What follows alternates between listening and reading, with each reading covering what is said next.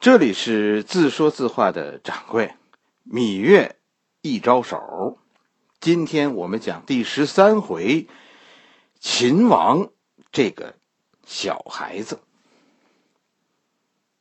商鞅无疑是伴随秦王一生的人。虽然说秦王一上台就杀了他，但商鞅的改革却被秦王巧妙的保留了。历史学家们无数次惊叹：“哎呀，秦王的智慧啊！”他们都说，秦王一生就是靠商鞅的办法富国强军的。商鞅虽然死了，死后被骂得一钱不值，甚至秦王都不允许任何人再提到他。可是秦国并没有因为商鞅的死放弃商鞅的变法。我曾经看到不止一个故事里说，这是商鞅的安排，以自己的死换取秦王的留。是，秦国当时确实非常危险，因为商鞅的政策根本就不给贵族留活路，就是野蛮剥夺，贵族们已经无法容忍商鞅。老秦王那是靠着装糊涂，假装心里啊向着贵族，表面上让大家觉得老爷子是好人，但受了坏人商鞅的蒙蔽。有一天，没准老爷子突然就明白，秦孝公就是用这个法子稳住贵族，让贵族们心里啊有那么个亮，所以他们就不至于立刻铤而走险。但这个仇是越积越大，所以好多故事说了，商鞅最后用自己一死换取恩怨的了结，给新秦王一个宽松的政治环境。大体上就是说，这是一个很高尚的选择，至少咱们这些看热闹的人觉得这很能接受。但。当我逐渐了解了秦惠文王以后，我觉得不是这么回事。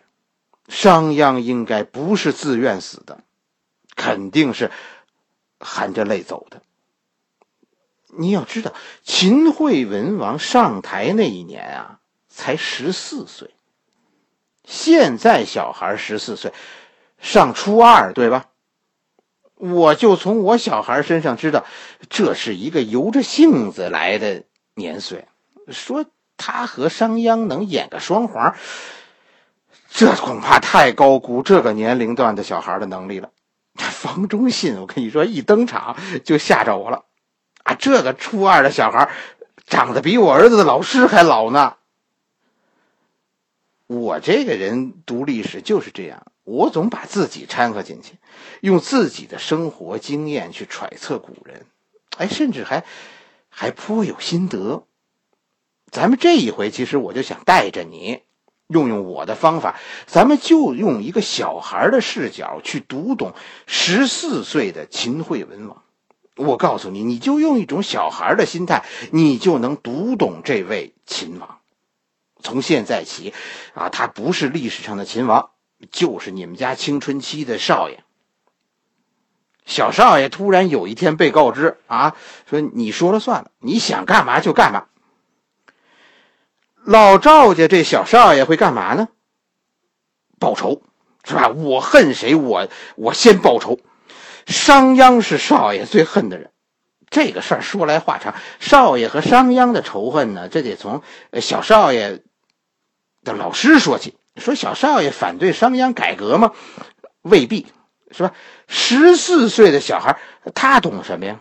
在赵家少少爷眼里啊，反正谁管我，我就跟谁对着干。不是，不是说只有你家孩子青有有青春期。两千多年以前，秦王家的少爷也是这样。商鞅就是这么一个讨人厌的人，小少爷不喜欢他。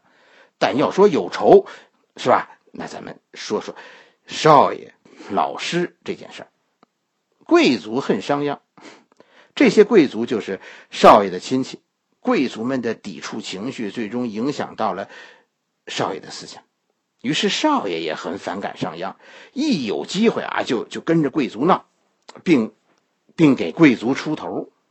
结果这个事儿让少爷闹过了，真的少爷有一天闹出影响了，呃，少爷就被商鞅处罚了。两个少爷的老师代替少爷受了刑罚，少爷从此就算是恨上商鞅了。后来秦王一上台，立刻就杀了商鞅。为这件事报仇，这算是。如果少爷是二十岁、三十岁，我觉得，呃，这件事似乎有点不可思议。但我们知道，少爷现在十四岁，十四岁的小孩由着性子胡来，应该，应该真没准儿干得出这种没头脑的事儿。特别是你想，少爷身后不是还有一批恨不得生吃了商鞅的叔叔大爷们吗？那那商鞅被杀了，他的政策那么不得人心，应该也就被跟着取消了呀？怎么后来后来赵家少爷又继续用了商鞅的改改革政策呢？你以为少爷杀了商鞅，贵族们就会成为少爷的玩伴吗？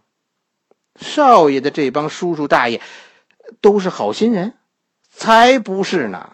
商鞅在的时候，商鞅总是管着少爷。等商鞅死了，贵族们接过商鞅的班儿开始继续试图控制少爷。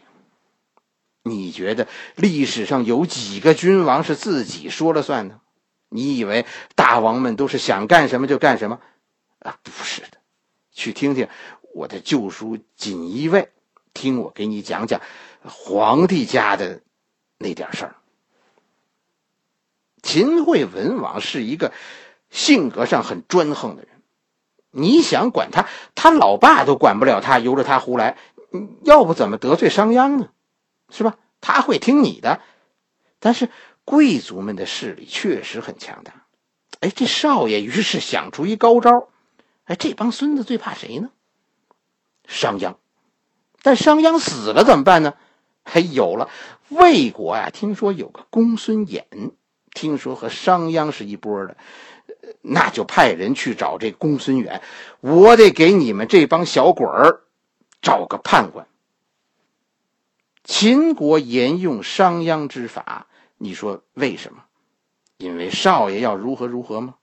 未必，因为少爷请来收拾叔叔大爷的这个公孙衍和商鞅是一个路数的，这样秦国的商鞅之法才因为公孙衍的出现。得以延续，国家是可以这么儿戏吗？是吧？你让一个十四岁的小孩当秦王，这本身就是一个儿戏。对于一个十四岁的初中生，这天下事可不就是儿戏吗？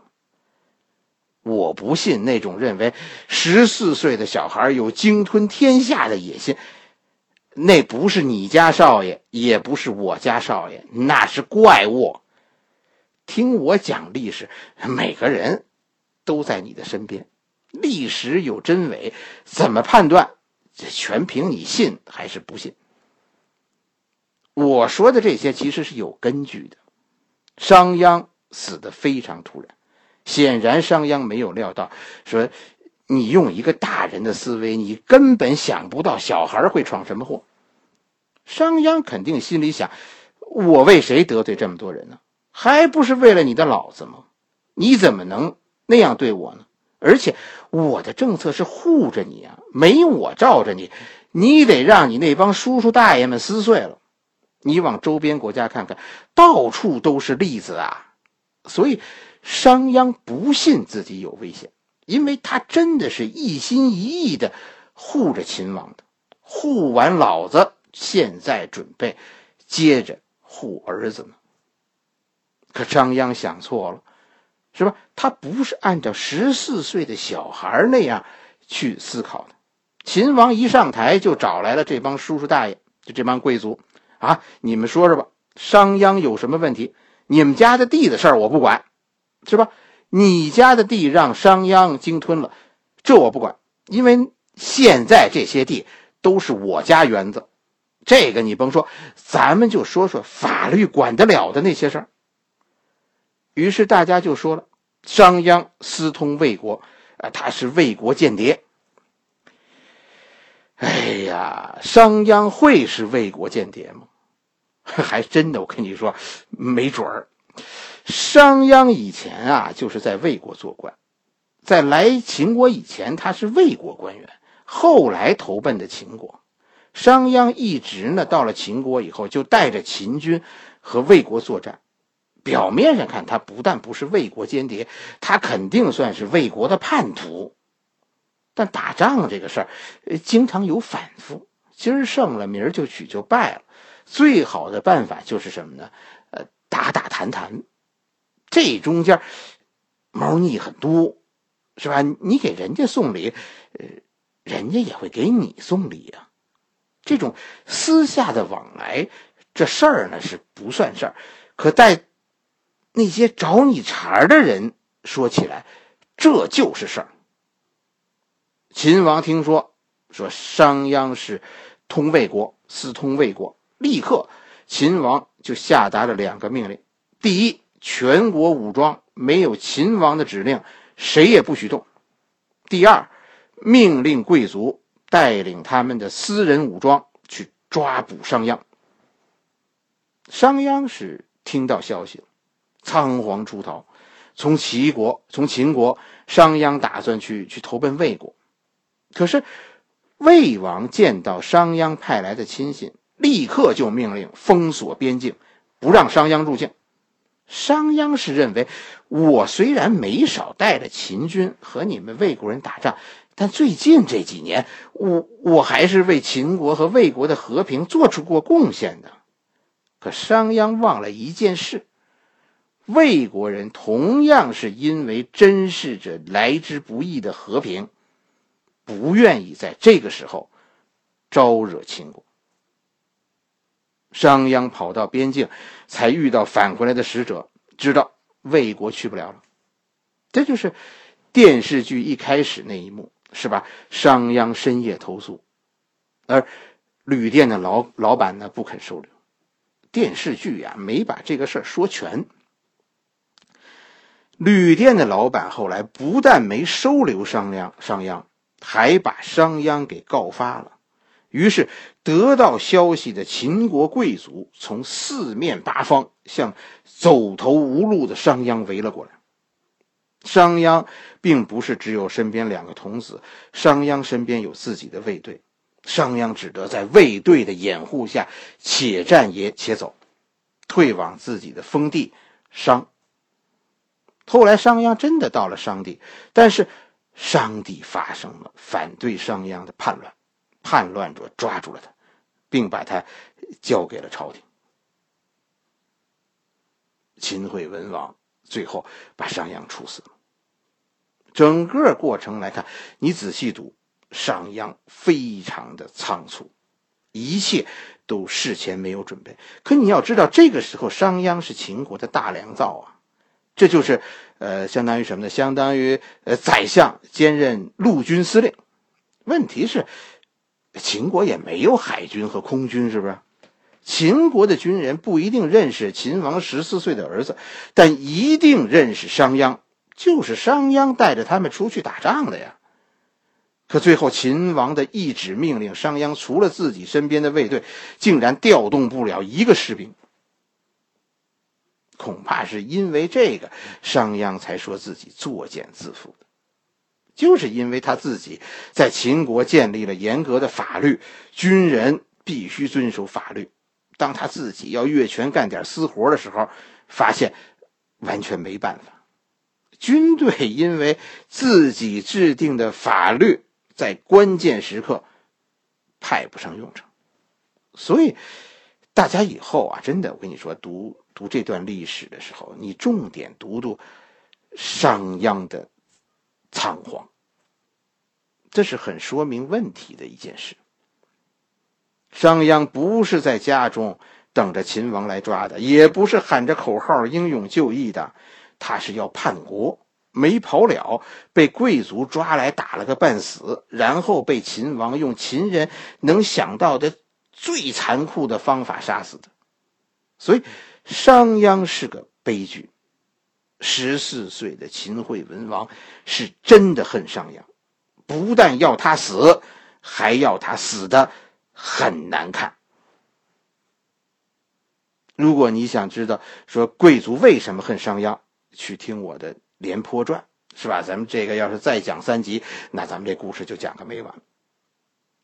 我刚才讲了，小孩秦王为了私人恩怨，任性的杀了商鞅。给自己带来了麻烦。好了，这里是自说自话的掌柜，欢迎大家加我的微博、新浪微博“自说自话的掌柜”，和我聊历史。今天咱们的故事就讲到这里，秦惠文王的故事，咱们明天继续。明天咱们讲讲那个西首公孙衍。